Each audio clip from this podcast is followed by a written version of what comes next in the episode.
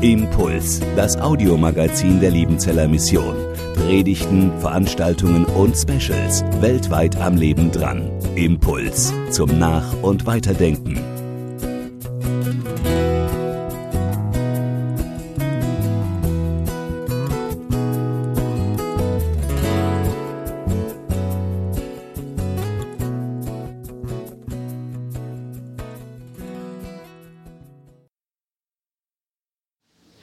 Freue mich sehr, dass Sie wieder da sind bei unserem Forum Theologie, wo es dann um Schwarzbrot gehen soll.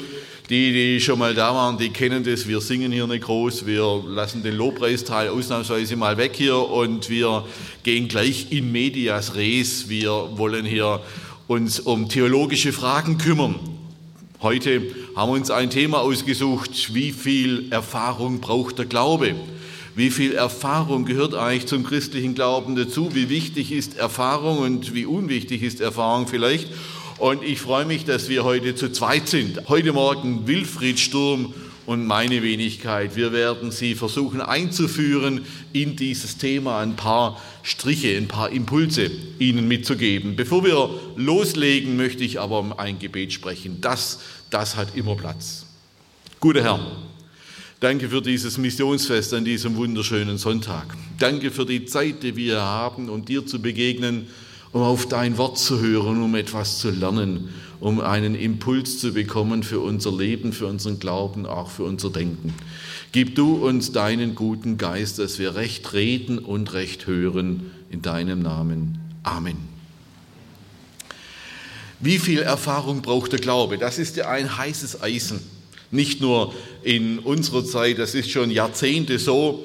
Der große Impuls kam natürlich von den Schwestern und Brüdern aus der charismatischen Bewegung oder aus der pentekostalen, der pfingstkirchlichen Bewegung, wo Erfahrung eine ganz große Rolle spielt, eine ganz große Bedeutung hat. Die Begegnung mit dem Heiligen Geist und das sichtbare, spürbare Wirken des Geistes auch in außerordentlichen, übernatürlichen Phänomenen eine große Bedeutung hat. Und Sie wissen das wahrscheinlich selber aus Ihren eigenen Gemeinden, Gemeinschaften, aus Ihren Kreisen, wo Sie herkommen.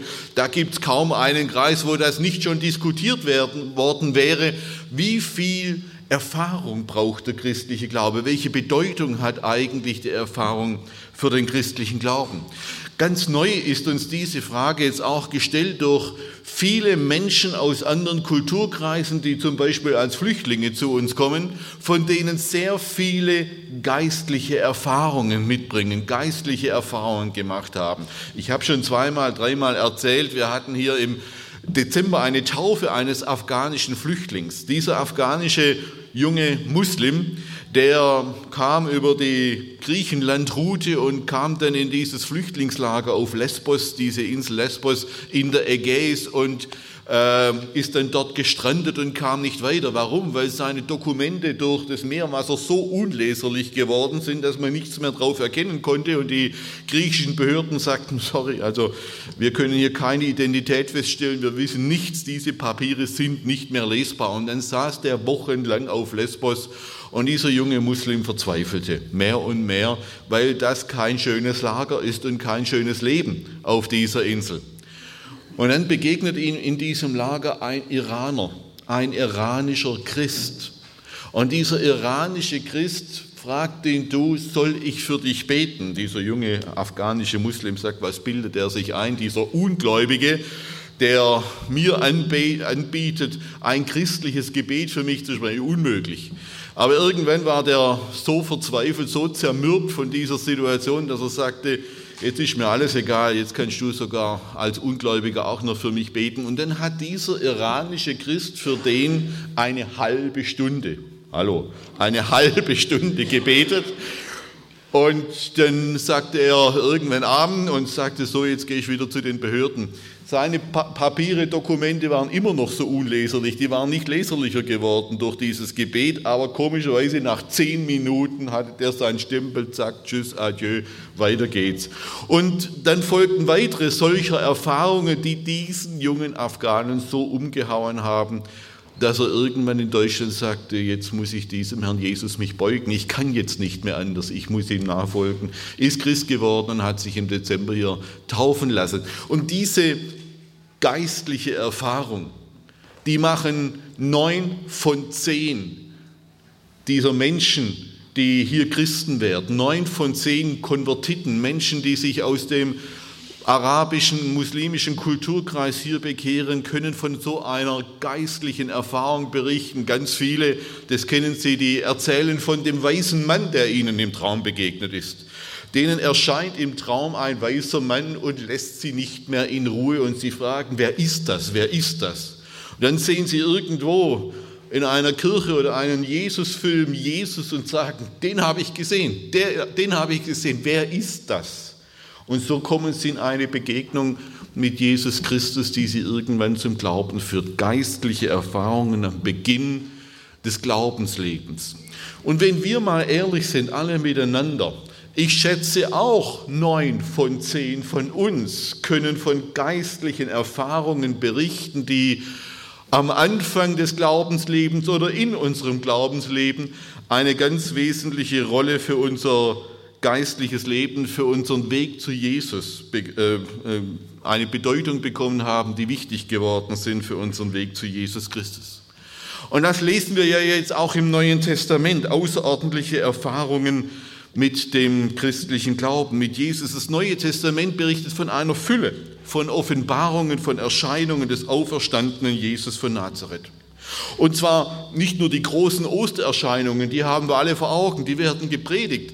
Nicht nur die Bekehrung des Paulus, wo ihm vor Damaskus Jesus erscheint und dann haut den Paul vom Gaul aufs Maul, ne? das ist ja diese berühmte Szene, sondern auch danach noch in der Apostelgeschichte, achten Sie mal drauf, viermal, nicht weniger als viermal steht Jesus an seinem Bett oder erscheint ihm Jesus in der Nacht oder erscheint ihm Jesus im Tempel. Paulus macht eine Fülle außerordentlicher Erfahrungen mit Jesus Christus und so etwas wird im Neuen Testament dauernd berichtet. Am Anfang des Neuen Testaments steht nicht irgendein Text, nicht irgendein ein Redaktionskreis. Nein, am Anfang des Neuen Testaments stehen Erfahrungen mit dem auferstandenen Jesus Christus. In Apostelgeschichte 4, da wird Paulus und Johannes, äh, Petrus und Johannes bekommen viel Ärger, viel Druck. Die jüdische Hohe Rat lässt sie verhaften, verhört sie und sie bedrohen sie, haltet endlich die Klappe, redet nicht weiter von diesem Jesus von Nazareth. Und dann antwortet Paulus mit dies, äh, Petrus mit diesen berühmten Worten, wir können es ja nicht lassen, von dem zu reden, was wir gesehen und gehört haben. Es ist uns völlig unmöglich, das zu verschweigen. Sehen Sie, die Mission im Neuen Testament beginnt nicht mit einem Befehl, sondern mit einer Erfahrung, die man nicht mehr verschweigen kann. Da ist ein Toter wieder lebendig geworden, erschienen, er wandelt uns und da hat einer den Tod besiegt. Und zwar nicht irgendeiner, sondern der, der von sich behauptet, er ist die Schlüsselfigur Gottes, der Messias der Weltgeschichte. Und der lebt jetzt. Und das konnten die nicht mehr verschweigen. Wir können es gar nicht mehr lassen. Diese Männer waren einem Todgeglaubten begegnet. Mission ist nicht zuerst der Gehorsam gegenüber einem Auftrag, sondern das nicht mehr schweigen können. Das völlig Unmögliche, dass man nicht mehr schweigen kann von dem, was man erfahren hat. Und im ersten Johannesbrief da heißt es dann, was von Anfang an war, was wir gehört haben, was wir gesehen haben mit unseren Augen, was wir betrachtet haben und unsere Hände betastet haben vom Wort des Lebens, was wir gesehen und gehört haben, das verkündigen wir euch. So beginnt Johannes seinen ersten Brief.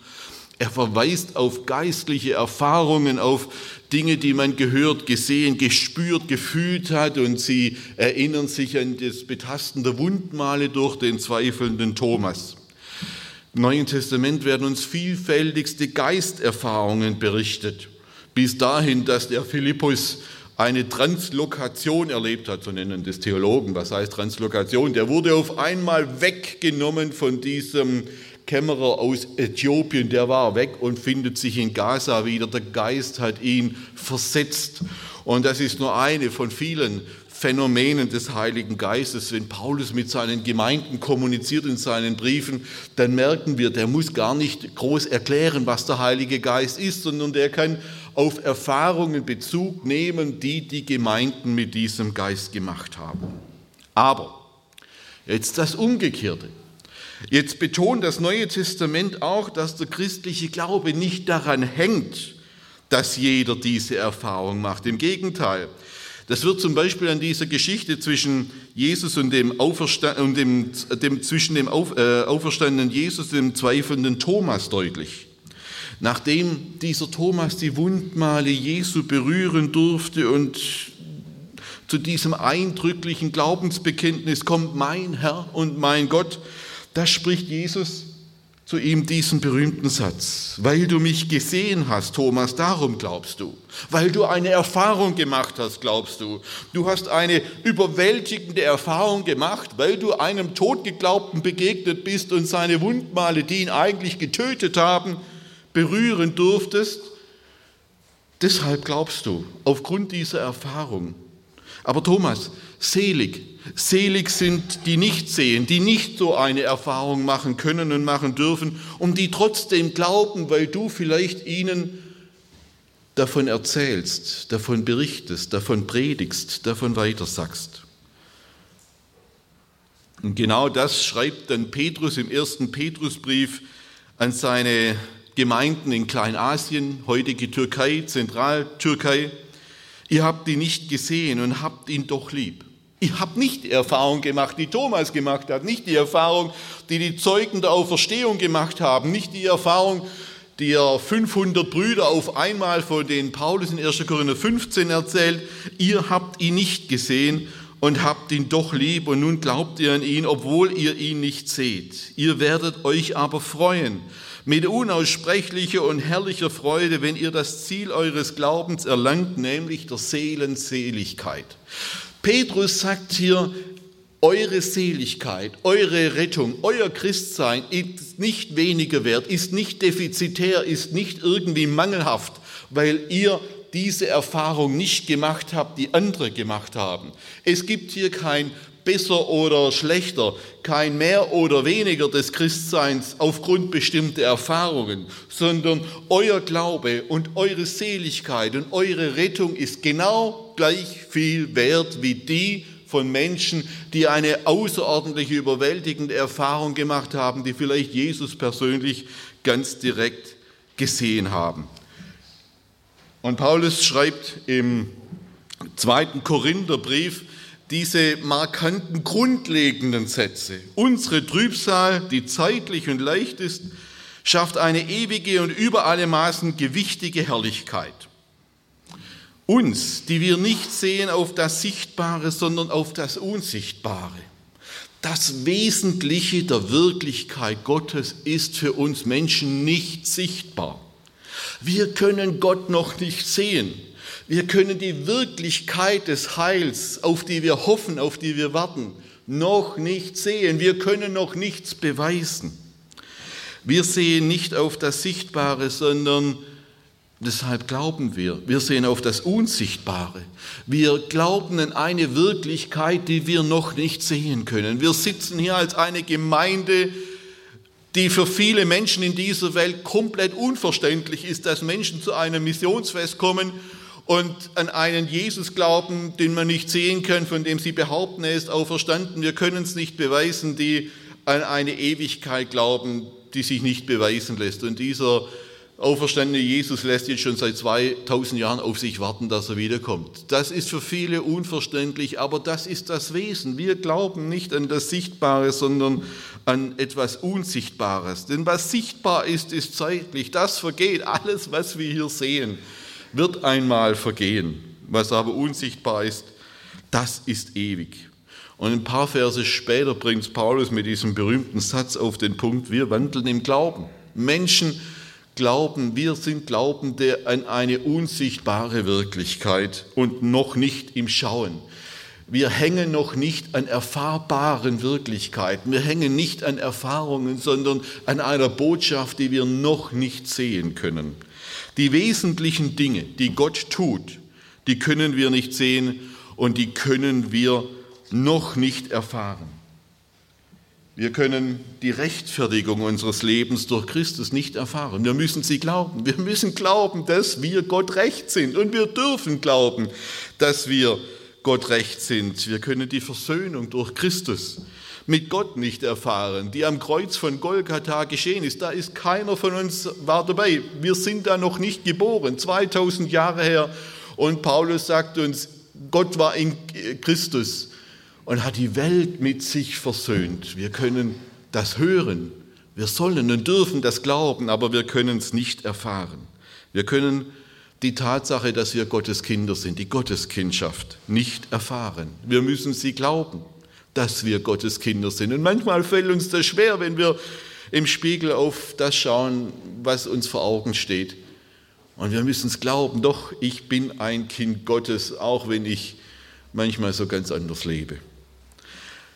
Was wir erfahren können, ist die Kraft des Heiligen Geistes. Denn der Heilige Geist ist die einzige Gabe Gottes, die uns die Vollendung unseres Lebens und dieser Welt als Anzahlung, als Vorschuss gibt. Das Einzige, was wir als Vorschuss bekommen, was wir heute schon bekommen, ist diese Gabe des Heiligen Geistes.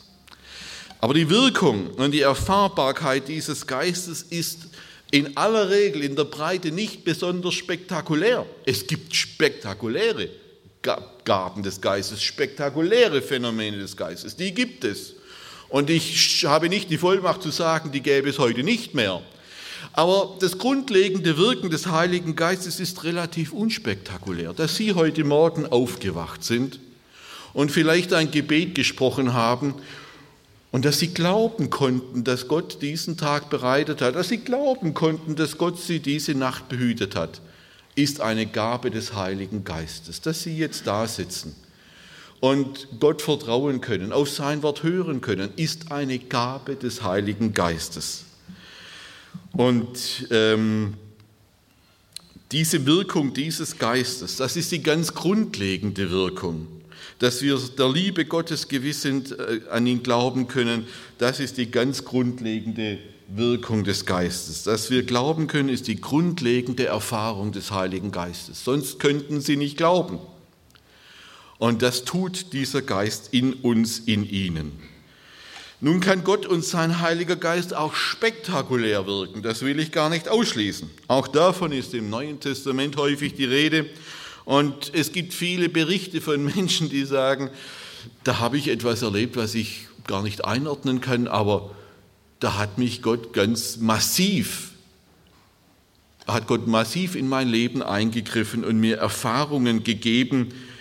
Und es gibt keinen Grund, warum das heute nicht mehr der Fall sein sollte. Wir bewegen uns heute zwischen zwei Extremen.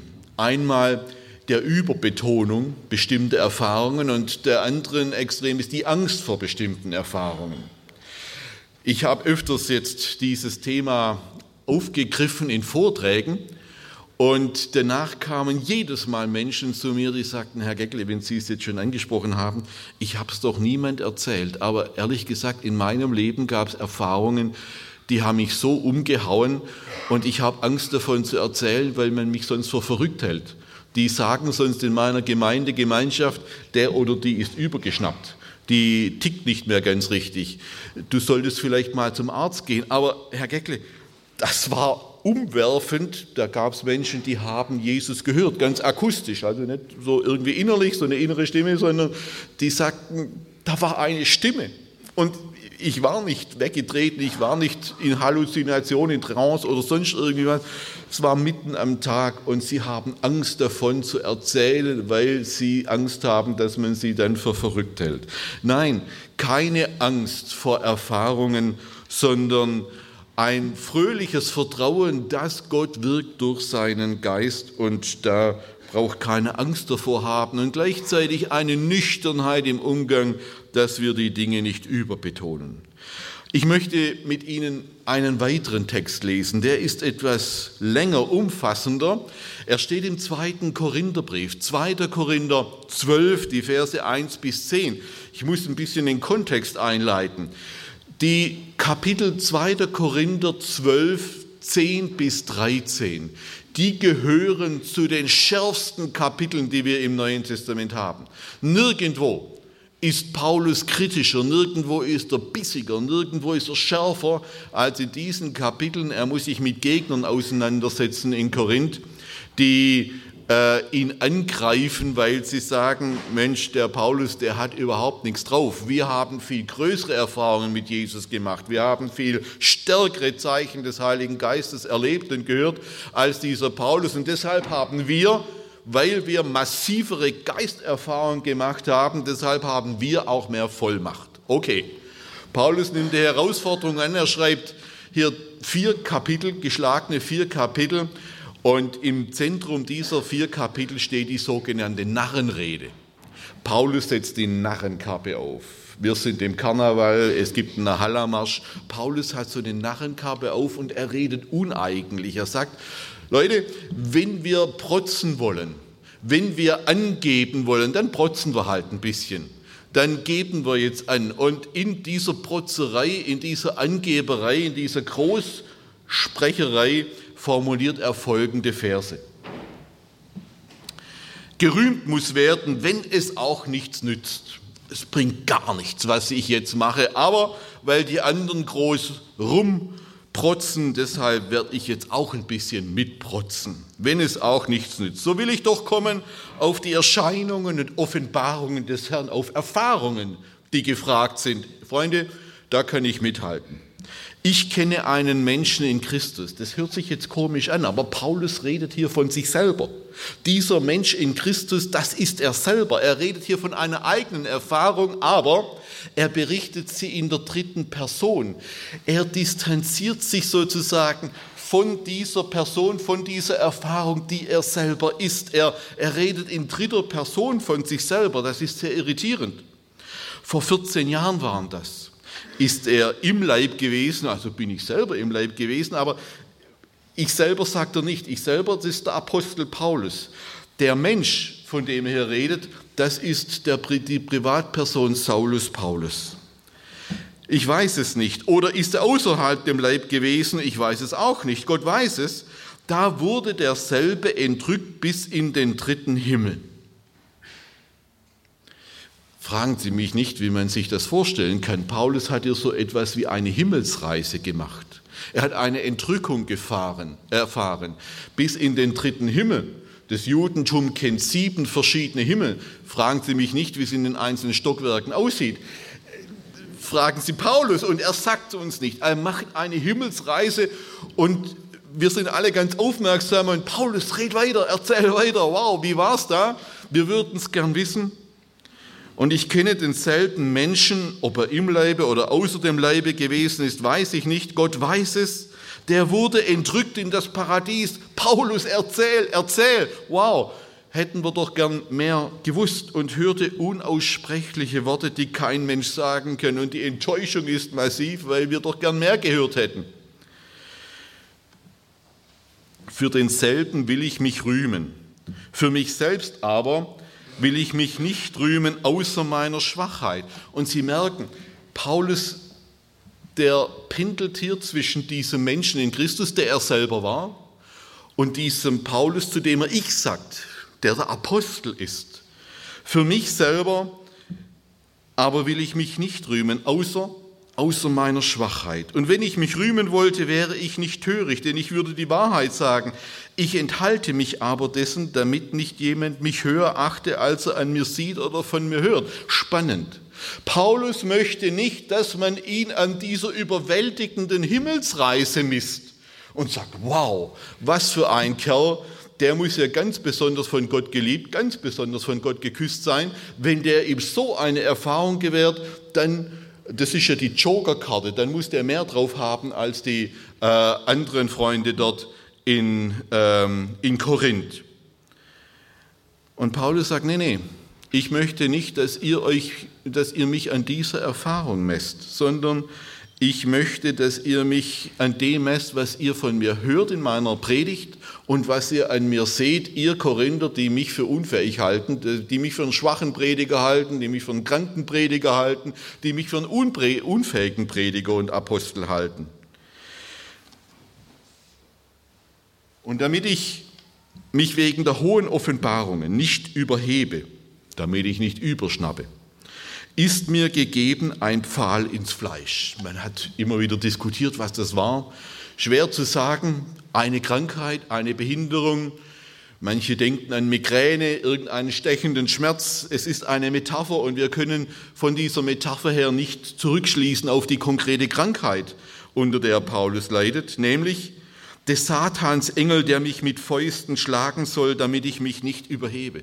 Ich möchte Sie an dieser Stelle auf ein Detail hinweisen. Paulus sagt in der ersten Satzhälfte, mir ist ein Pfahl ins Fleisch gegeben. Dieses gegeben ist ein Passiv. Und man nennt es einen göttlichen Passiv, ein Passivum Divinum. Dieser Pfahl ist ihm von Gott gegeben. Der Pfahl ist von Gott. Und in der zweiten Satzhälfte sagt er, damit mich des Satans Engel mit Fäusten schlagen sollen. Man fragt sich, ja, woher kommt es jetzt? Paulus, bitte, was jetzt? Kommt dieser Pfahl von Gott oder kommt er vom Satan? Und wir hätten ja gern klare Antworten. Und manchmal geben wir die klare Antwort, alles Böse, alle Krankheit, alles Schlechte kommt vom Satan, weil von Gott nur Gutes kommt. Paulus ist hier etwas differenzierter. Das, was ihm widerfahren ist, begreift er als etwas, was ihm von Gott gegeben ist. Und gleichzeitig sagt er, dieses Prügeln des Satans geschieht unter der Zulassung Gottes, geschieht unter dem Willen Gottes, der das zulässt, dass der Satan mich erschlägt. Diese einlinige Zurückführung alles Bösen auf den Satan ist zu wenig. Nein, alles, was uns widerfährt, geschieht immer auch unter der Zulassung Gottes. Und keiner von uns stirbt, weil der Satan es will.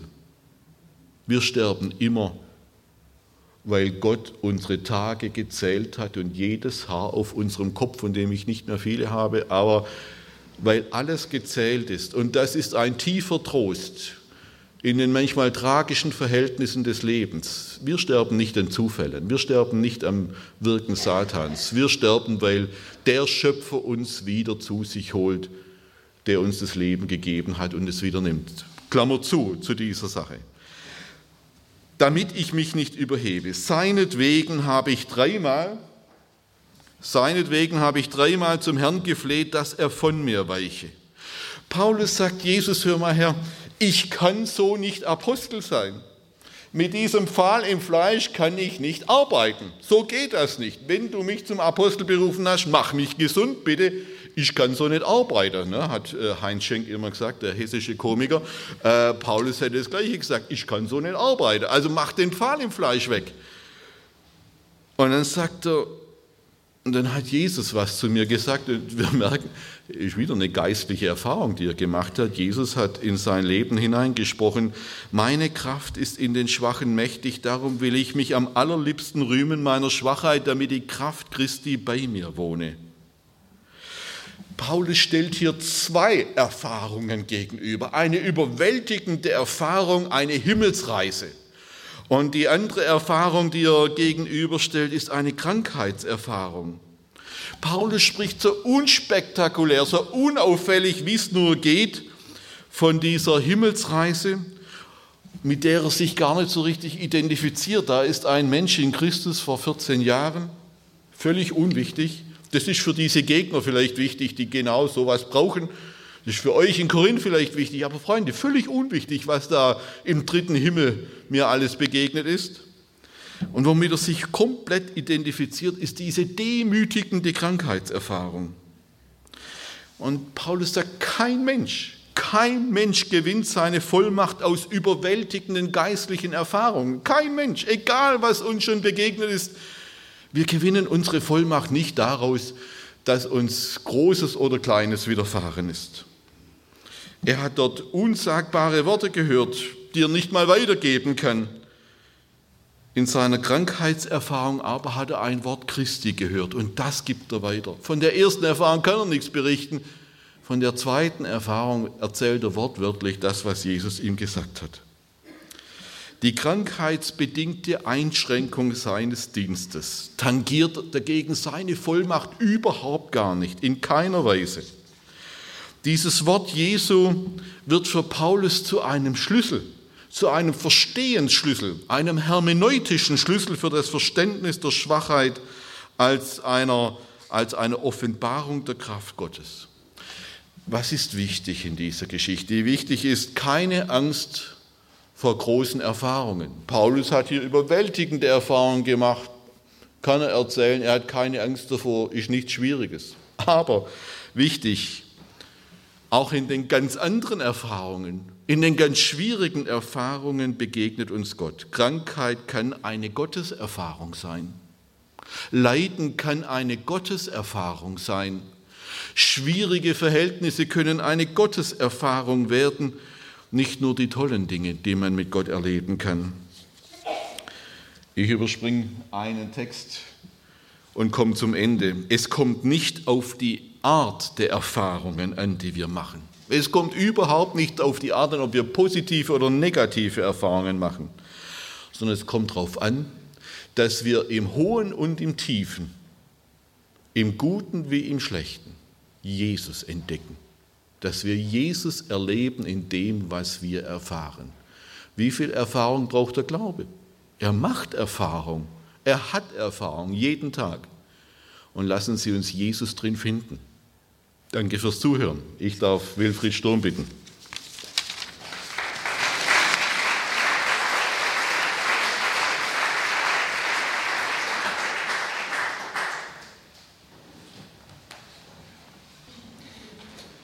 Ja, ich möchte anknüpfen an das, was äh, Volker Geckle gesagt hat. Die Augen in die Ohren stecken, Glaube und Erfahrung bei Martin Luther. Wenn es um das Verhältnis von Glaube und Erfahrung geht, dann scheint das Pendel einmal in die eine Richtung, das andere Mal in die andere Richtung auszuschlagen. Es gab Zeiten, da ruhte das Gewicht vor allem auf dem Glauben. Da wurde das Verhältnis von Glaube und Erfahrung so beschrieben, der Glaube wird zwar immer wieder Erfahrungen machen, aber er ist nicht abhängig von diesen Erfahrungen. Geradezu klassisch kommt das zum Ausdruck in dem bekannten Lied So nimm denn meine Hände, ein Gedicht von Julie Hausmann, das dann von Silcher vertont wurde. Da heißt es im letzten Vers, wenn ich auch gar nichts fühle von deiner Macht, du bringst mich doch zum Ziele, auch durch die Nacht. Heute scheint das Pendel eher in die andere Richtung auszuschlagen. Wir beobachten gegenwärtig eine starke Betonung religiöser Erfahrungen. Viele sagen, was nützt mir ein Glaube, was nützt mir ein Glaube, der nicht verankert ist in meiner Erfahrung? Was nützen mir irgendwelche theoretischen Wahrheiten, die in meiner Lebenswelt gar nicht vorkommen? Sicher hat das etwas zu tun mit der Sehnsucht nach Gewissheit. Die Postmoderne oder Spätmoderne, in der wir leben, konfrontiert uns mit einer Fülle religiöser Angebote. Und damit ist verbunden die Frage nach dem, was wirklich echt ist. Viele suchen das Echte in der Erfahrung. Echt ist das, was ich nicht nur vom Hören sagen weiß, sondern was ich persönlich erfahren habe, was ich selbst erlebt habe. Da stehe ich auf sicherem Fundament. Da verlasse ich den trügerischen Boden endloser theoretischer Diskussionen, die doch mehr verwirren, als dass sie Klarheit schaffen. Sorry, ja. 2015 wurde in Kanada eine empirische Studie unter Jugendlichen durchgeführt, die an christlichen Jugendkonferenzen teilgenommen hatten. Sie wurden befragt, wie sie auf diesen Konferenzen eine Begegnung mit Gott hatten, mit dem Göttlichen. Eine weibliche Teilnehmerin erzählte, gestern sprach einer der Hauptredner und er berührte mein Gesicht und er sprach in Zungen und ich fiel zu Boden. Und das Ganze kommentierte die Teilnehmerin mit dem Satz, I got in touch with God. Ich wurde von Gott berührt, ich habe eine Erfahrung mit Gott gemacht. Wie viel Erfahrung braucht der Glaube? Wir wollen uns an dieser Stelle auf eine kleine Spurensuche bei Martin Luther begeben. Es können nur Streiflichter sein. Mehr erlaubt die Zeit nicht. Wie hat Luther das Verhältnis von Glaube und Erfahrung verstanden? Auf den ersten Blick scheint es so, als habe Luther Glaube und Erfahrung in einem Gegensatz zueinander gesehen. Der Schlüsselvers für Luthers Glaubensverständnis war Hebräer 11, Vers 1. Es ist aber der Glaube, eine feste Zuversicht auf das, was man hofft, und ein Nichtzweifeln an dem, was man nicht sieht, wörtlich übersetzt, ein Überführtsein von Dingen, die man nicht sieht. Luther schloss daraus, Zitat, dass der Glaube sich auf die nicht sichtbaren Dinge bezieht. Wären sie sichtbar, müssten wir nicht an sie glauben. Der Glaube hat es also mit verborgenen Dingen zu tun. Und der Grund dafür ist ein doppelter. Zum einen hat es der Glaube mit zukünftigen Dingen zu tun. Auferstehung von den Toten, endgültige Überwindung der Sünde und des Todes, ewiges Leben, unmittelbare Gemeinschaft mit Gott, das alles sind zukünftige Dinge. Das ist nicht die Wirklichkeit, wie wir sie in dieser Welt erleben. Natürlich kommen wir von der Auferstehung Jesu Christi her, von den Erscheinungen des Auferstandenen. Das hat vorher Volker Geckle entfaltet. Und sie ist das Pfand dafür, dass unser Glaube nicht vergeblich ist. Aber es gibt für die Auferstehung keinen Videobeweis. Wir bleiben angewiesen auf die Berichte der Augenzeugen, denen der Auferstandene damals begegnet ist, auf diese Berichte, wie sie uns im Neuen Testament überliefert sind.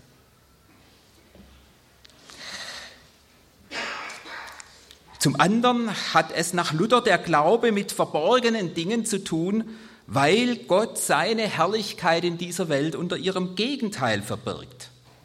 Und nichts ist so tief verborgen, sagt Luther, wie wenn es unter seinem Gegenteil verborgen ist. Wie kommt Luther auf den Gedanken, dass Gott seine Herrlichkeit unter ihrem Gegenteil verbirgt? Ausgangspunkt für Luther ist das Kreuz Jesu Christi. Da ist Gott gegenwärtig, mitten in dieser Welt, aber er verbirgt seine Herrlichkeit unter Schwachheit und Hilflosigkeit. Da offenbart sich Gott doch in einer Weise, die aller menschlichen Erfahrung widerspricht. Gott gibt sich zu erkennen an einem Ort, wo wir ihn niemals suchen würden. Er ist uns dort am nächsten, wo wir ihn am fernsten glauben. Nun ist für Luther das, was am Kreuz geschieht, nicht nur ein Punkt seiner Theologie unter anderen, sondern er sieht darin das Vorzeichen aller Theologie. Und das prägt auch seinen Glaubensbegriff. Kennzeichnend für den Glauben ist, dass er sich nicht irritieren lässt durch unsere menschliche Erfahrung, durch das, was wir vor Augen haben, durch das, was uns Vernunft und Gefühle sagen. Der Glaube sieht hinter das Vordergründige. Er rechnet mit der verborgenen Wirklichkeit auch dort, wo absolut nichts von dieser Wirklichkeit zu sehen ist und wo die Fakten gegen diese Wirklichkeit zu sprechen scheinen. Insofern hat der Glaube bei Luther geradezu einen kontrafaktischen Charakter. Kontrafaktisch heißt in diesem Fall Glauben trotz und entgegen der Fakten, die dem Inhalt unseres Glaubens zu widersprechen scheinen. Es gibt eine sehr eindrückliche Stelle in einer Predigt Luthers über die Sturmstillung auf dem See Genezareth, wo dieser kontrafaktische Charakter des Glaubens deutlich wird. Jesus tadelt ja in der Sturmstillungsgeschichte den fehlenden Glauben der Jünger. Und Luther fragt, was wäre denn eigentlich gewesen, wenn die Jünger geglaubt hätten in dieser Situation? Und seine Antwort lautet, wenn Glaube da gewesen wäre, der hätte so getan. Er hätte sich den Wind und die Meereswellen aus dem Sinn geschlagen und sich anstatt des Windes und des Gewitters, des Unwetters vor Augen gestellt, Gottes Gewalt und Gnade in seinem Wort verheißen und hätte sich auf dasselbe so verlassen, als säße er auf einem harten Felsen und schwebte nicht auf dem Wasser. Und als schiene die Sonne hell und es wäre still und gar kein Unwetter. Man kann an diesem kurzen Text studieren, was für Luther Glauben heißt. Der Glaube hält sich an die Verheißungen Gottes in seinem Wort, auch wenn die Fakten diesen Verheißungen zu widersprechen scheinen. Die Fakten, das waren in diesem Fall der orkanartige Sturm, die meterhohen Wellen, der drohende Untergang des Schiffes, das waren die Fakten. Aber dem stehen nun andere Fakten gegenüber. Fakten, die weit schwerer wiegen. Fakten, die uns das Wort Gottes vor Augen stellt. Es sind die Fakten der Allmacht Gottes und seiner Gnade, sagt Luther. Der Glaube rechnet mit der Macht Gottes, auch wenn es so aussieht, als hätten andere Mächte das Sagen. Der Glaube rechnet mit der Gnade Gottes, auch wenn es so aussieht, als, hätte, als hätten wir Gott gegen uns, auch wenn uns Gott vielleicht wie ein Teufel erscheint.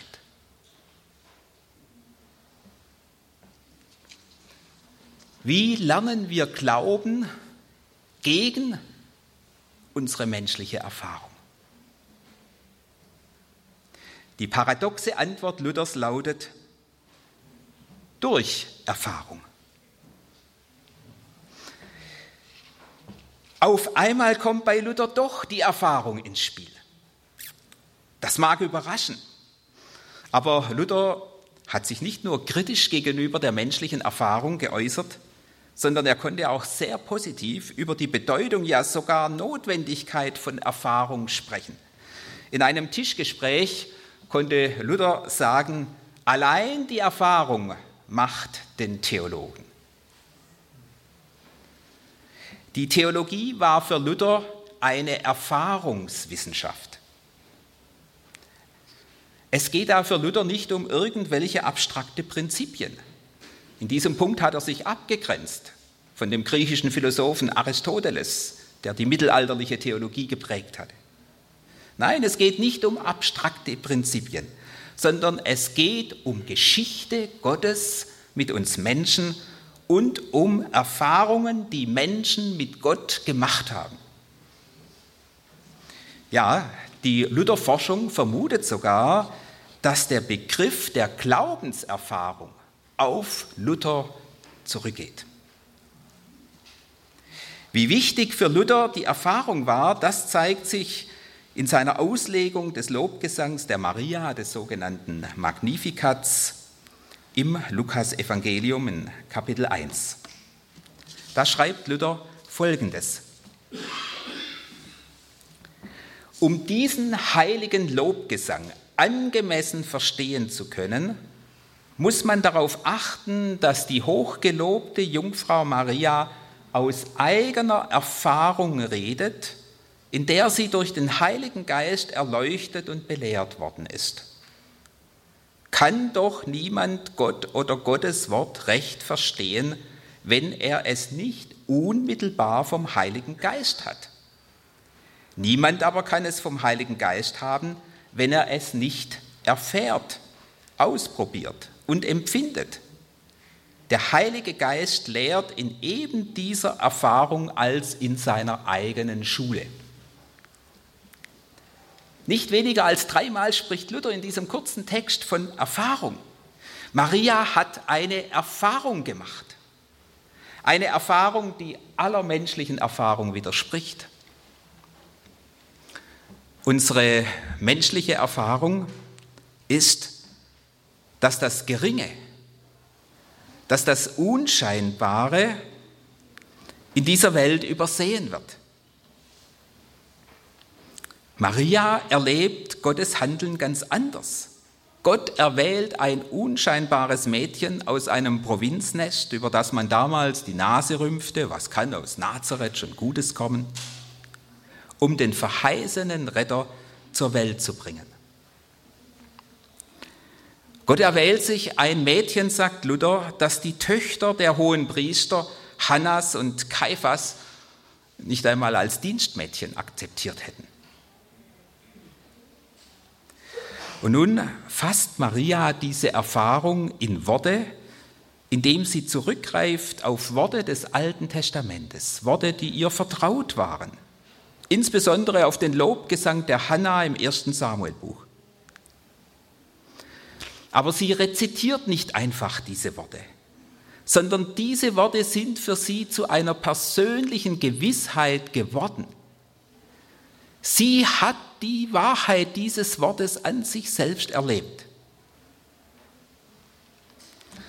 Sie sind ihr zur Gewissheit geworden, weil sie die Wirklichkeit und Realität, die diese Worte bezeugen, in ihrem eigenen Leben erfahren hat.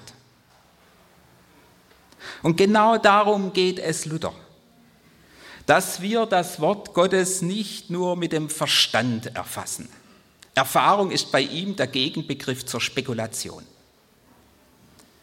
Nicht nur mit dem Verstand erfassen, nicht spekulieren über das Wort Gottes, sondern dass uns dieses Wort zu einer lebendigen Wirklichkeit wird, zu einer Lebensgewissheit. Und das, sagt Luther, geschieht durch den Heiligen Geist.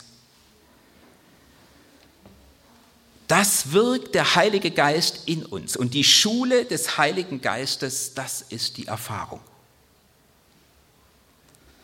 Luther denkt hier ganz besonders an die Erfahrung, die wir in der Anfechtung machen. Luther schreibt,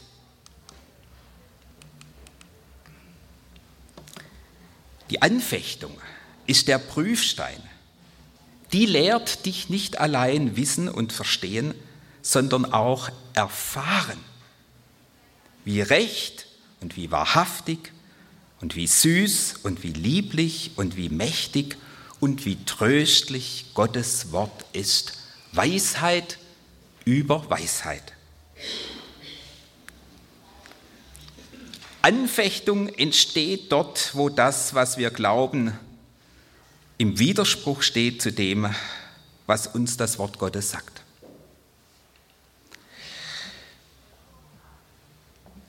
Es ist mir unvergesslich geblieben, wie ich am Krankenbett eines Kollegen stand. Er hatte Krebs im Endstadium.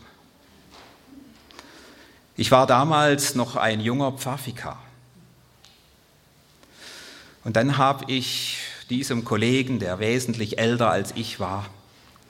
Ich habe ihm Verse gelesen aus dem vierten Kapitel des zweiten Korintherbriefes, wo dann Paulus schreibt, 2. Korinther 4, Vers 16, wenn auch unser äußerer Mensch zerfällt, so wird doch der innere von Tag zu Tag erneuert. Mir ist kaum einmal stärker dieser Gegensatz bewusst geworden zwischen dem, was ich da vor Augen hatte und dem, was das Wort Gottes sagte. Vor Augen der Zerfall eines menschlichen Körpers. Das war deutlich. Aber dann diese andere Wirklichkeit, von der Paulus spricht, dass in diesem äußeren Zerfall der innere Mensch erneuert wird von Tag zu Tag. Und dann zu glauben, dass das nicht weniger Wirklichkeit ist als das, was unsere Augen sehen. Das ist Anfechtung. Hier stellt sich die Frage, was zählt mehr? Die Realität, die ich vor Augen habe, oder diese Realität, von der das Wort Gottes spricht. Wenn Luther von Erfahrung spricht, dann geht es letzten Endes darum, dass wir Erfahrungen mit unserer menschlichen Erfahrung machen. Es geht um die Erfahrung, dass unsere menschliche Erfahrung eben nicht die letztgültige Wirklichkeit ist. Es geht darum, dass das Wort Gottes unseren menschlichen Erfahrungshorizont sprengt und uns Zugang schenkt zu einer Wirklichkeit, die größer ist als unsere menschliche Erfahrung und wo wir dann neue Erfahrungen machen. Erfahrungen, wie wir sie bisher noch nicht gekannt haben. Und das sind auch Erfahrungen. Und das gilt besonders dann, wenn es um die letzte und entscheidende Frage unseres Lebens geht. Um diese Frage, die Luther umgetrieben hat wie keine andere. Wie bekomme ich einen gnädigen Gott? Wie kann ich wissen, dass Gott mir gut ist? Dass er nicht gegen mich ist, sondern dass er für mich ist? Gerade hier hängt alles davon ab, dass ich mich nicht auf meine Gefühle verlasse. Luther schreibt in seiner Vorrede zum Römerbrief, man muss vom Fühlen Abstand nehmen. Luther meint damit von dem, was uns vielleicht unser Gewissen sagt, von diesen anklagenden Stimmen, die da in uns sind. Man muss vom Fühlen Abstand nehmen und schlicht das Wort in die Ohren fassen und danach ins Herz schreiben und sich daran hängen wenn es gleich keinen Anschein hat, dass meine Sünden von mir weggenommen sind. Wenn ich sie gleich in mir noch fühle. Das Fühlen darf man nicht ansehen, sondern fest darauf dringen, dass der Tod, die Sünde und die Hölle überwunden sind, ob ich gleich wohl fühle, dass ich im Tod, in der Sünde und in der Hölle noch stecke. Glauben heißt für Luther, so hat es der Lutherkenner Hans-Martin Barth einmal ausgedrückt, dass wir unsere Augen in die Ohren stecken, dass wir hören auf das Wort Gottes und uns nicht irritieren lassen durch das, was wir sehen. Und dass wir dann staunen, die Erfahrung machen, dass Gottes Wort gewisser ist als alle menschliche Erfahrung. Luther sagt, gewisser als das Leben selbst. Das ist ein lebenslanger Prozess. Das lernt man auch nicht in vier Jahren Studium an der IHL. Ich möchte deshalb schließen mit einem Wort von Martin Luther. Er sagte in einer Predigt 1530, Glauben ist nicht eine solche Kunst, die sich auf einmal auslernen lässt. Ich bin nun ein alter Doktor, habe viel davon gepredigt, geschrieben und gelesen und kann sie dennoch noch nicht. Ich danke Ihnen.